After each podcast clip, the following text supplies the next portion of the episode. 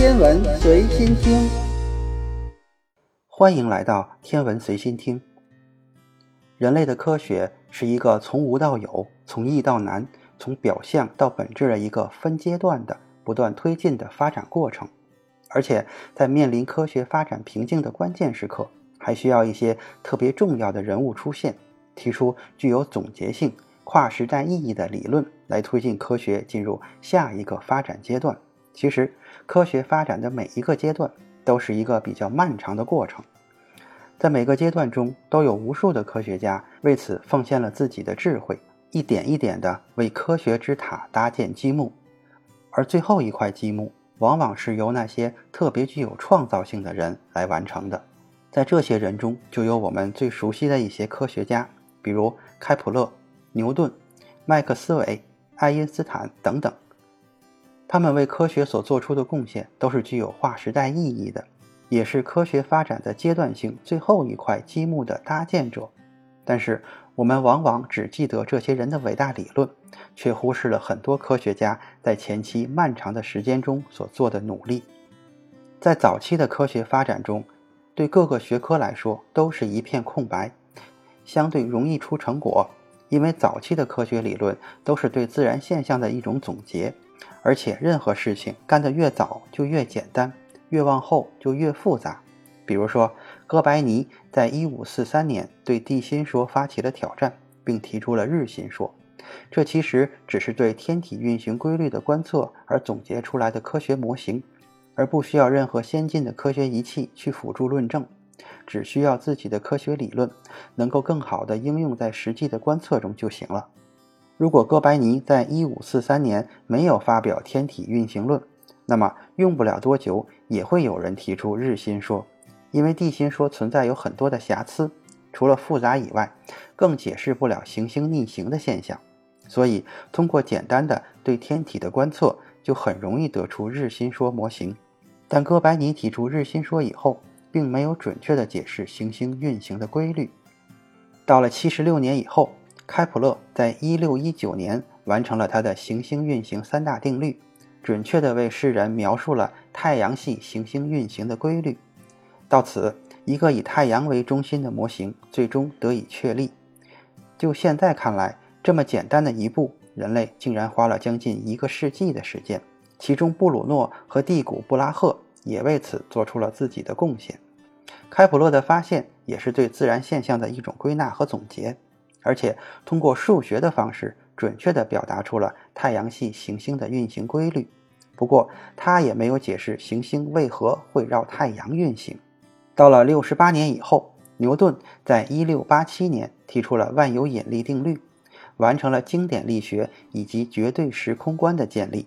并且完美地解释了行星绕太阳运行的本质原因，是因为太阳和行星之间存在着一种看不见、摸不着的力。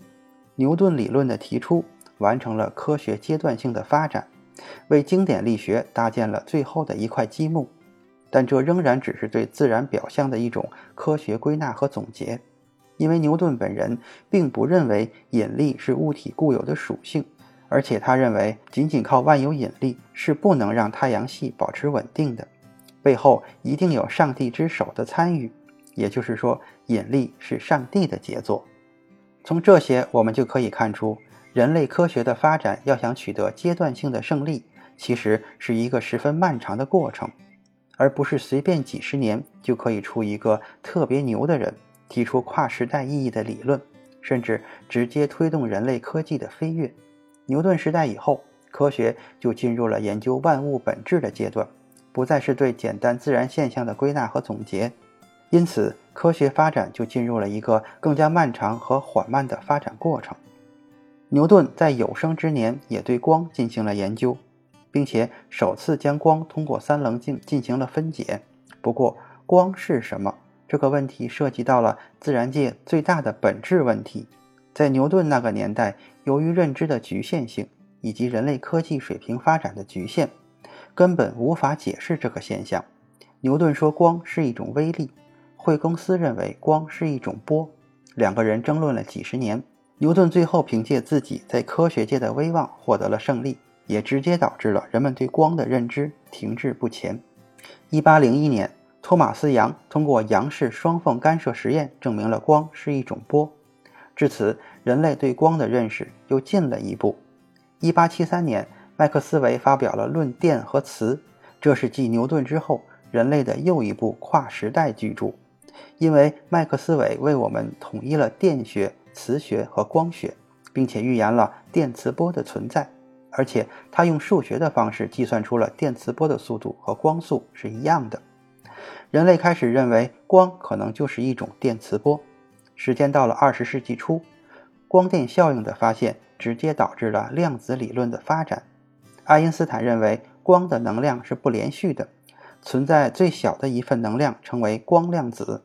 至此，人类才真正认识到了光的本质属性具有波粒二象性。